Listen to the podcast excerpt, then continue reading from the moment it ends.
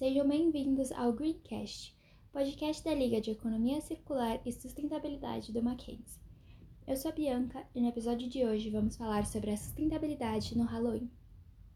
Comumente comemorado no dia 31 de outubro, o Halloween, conhecido no Brasil como Dia das Bruxas, tem sua provável origem em festivais praticados pelos celtas. Essas comemorações eram dedicadas aos mortos, mas também marcavam o, o rito de passagem do ano.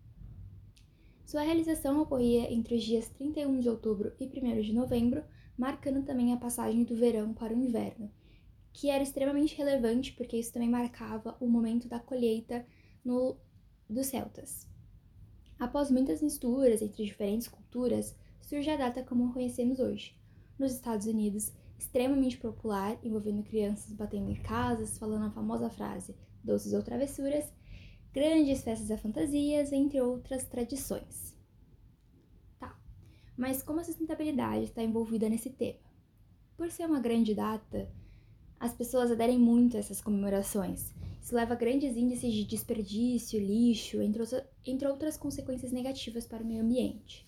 Por exemplo, grande parte das decorações usadas são de plástico, então eles são usados, além de que elas são usadas uma vez no ano, e olhe lá, e muitas vezes elas são descartadas por diferentes motivos, baixa qualidade, que faz que, que você só possa usar poucas vezes, com uma curta vida útil, ou então aspiração por decorações mais atualizadas, né? Ninguém quer usar a mesma decoração do Halloween agora que usou ano passado.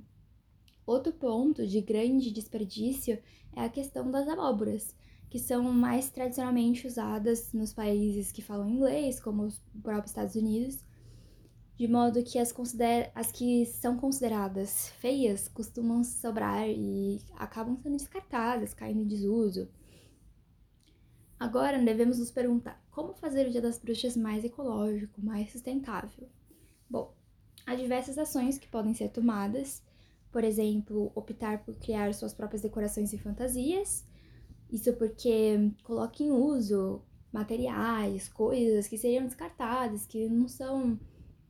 que não têm um uso é, no momento, e diminui o consumo excessivo de alguns materiais, como o próprio plástico. Então, ao invés de decorar a casa com as aboborinhas de plástico, a opção de fazer com materiais como potes não usáveis, garrafas PETs que seriam descartadas, fazer algo bem no estilo do it yourself.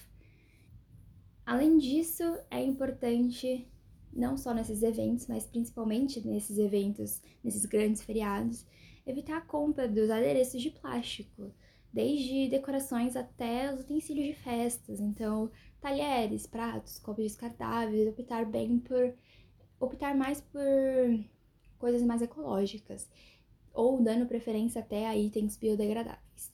Por fim, a utilização da abóbora inteira também ajuda na diminuição desse desperdício. Como eu falei anteriormente, as abóboras que são consideradas feias, elas são descartadas, elas não são usadas.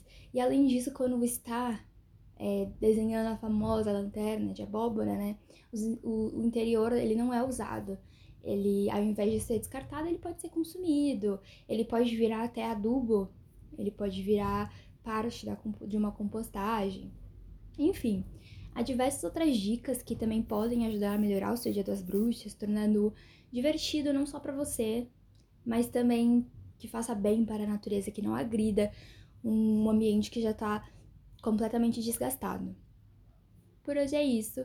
Muito obrigada para quem ouviu até aqui. Não se esqueça de seguir a Liga em todas as redes sociais e continuar contribuindo para tornar esse mundo mais sustentável.